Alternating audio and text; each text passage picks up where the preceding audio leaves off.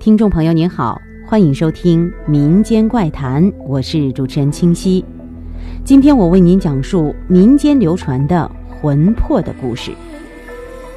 北宋有一名教书先生，夜里忽然醒来，发现其三年未见的远方好友坐在面前，很是吃惊。其友对其说道：“请不必害怕，我本已死，要去阴司。”临行之前过来与你相见，以叙旧情。过会儿便走。先生看其并无恶意，心情稍微放松，遂与其交谈叙事。谈到伤心处，竟然也哽咽伤心。两个人唉声叹气，莫不悲哀。突然，其友站起来对先生说：“时候到了，我走了。”先生想要留下他的朋友，其友不应。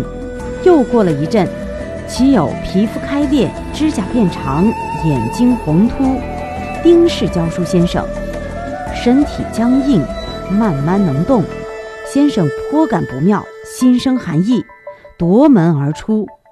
其友竟然一蹦一跳地尾随跟来。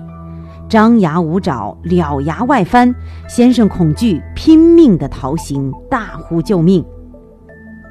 可宵禁之时，又值后夜，街上竟然没有一个人。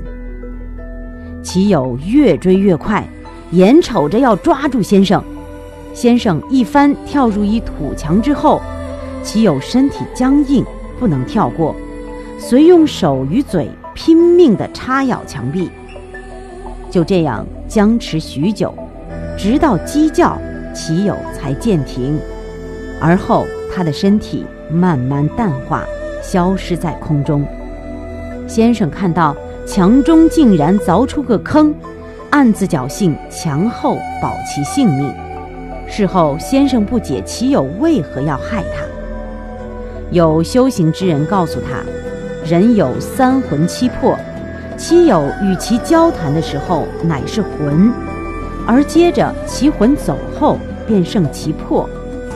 魄乃人性之恶慧，恶鬼之源泉。先生的朋友魂走了，就剩下魄，便要害先生。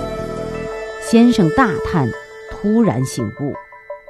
好了，今天的民间怪谈就到这里，下期再见。